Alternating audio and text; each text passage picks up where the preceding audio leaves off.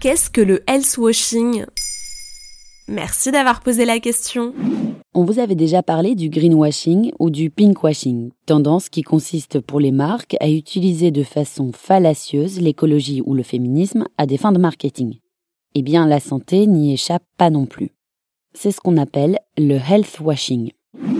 Health signifiant santé en anglais.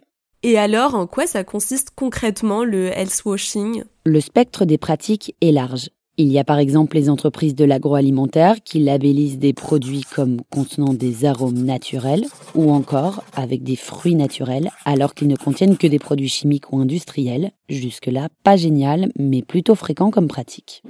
Il y a les sociétés qui déploient des efforts pour volontairement taire ou supprimer des informations susceptibles de mettre en danger la santé des consommateurs. Après tout, ces derniers veulent pouvoir profiter d'une barre chocolatée sans avoir à se sentir coupable.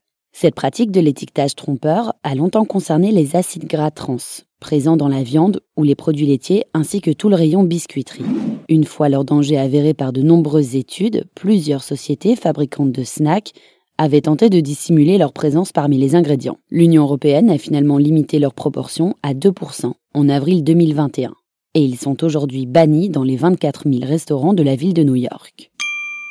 Certaines boîtes vont même jusqu'à associer le nom de leur marque à des sportifs célèbres, alors que ces mêmes athlètes savent pertinemment que le produit n'a rien de bon pour la santé. Souvenez-vous par exemple de Wilfried Sanga, qui apparaissait dans les publicités pour Kinder Bueno. Mais le health washing peut aller beaucoup plus loin. À ça, l'entreprise Philip Morris peut en témoigner. Pour rappel, la société possède des marques comme Marlboro, Chesterfield, Philip Morris pour ne citer qu'elles. Il y a quelques mois, le cigarettier s'est fait remarquer pour sa stratégie industrielle plutôt cynique. Mi-septembre 2021, le géant américain a annoncé avoir racheté 75% de la firme britannique Vectura, une entreprise d'inhalateurs médicaux.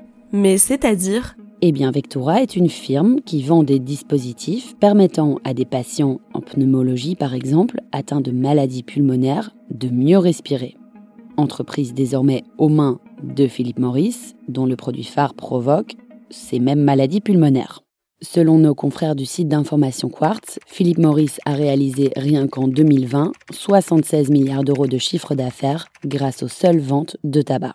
Cette acquisition permet donc aux cigarettiers de vendre des cigarettes, ce qui provoque des maladies pulmonaires, et après coup de commercialiser des respirateurs. Difficile de ne pas voir dans cette dissonance de valeurs, au mieux un conflit d'intérêts, au pire une stratégie industrielle et financière d'un extraordinaire cynisme. Voilà ce qu'est le health washing.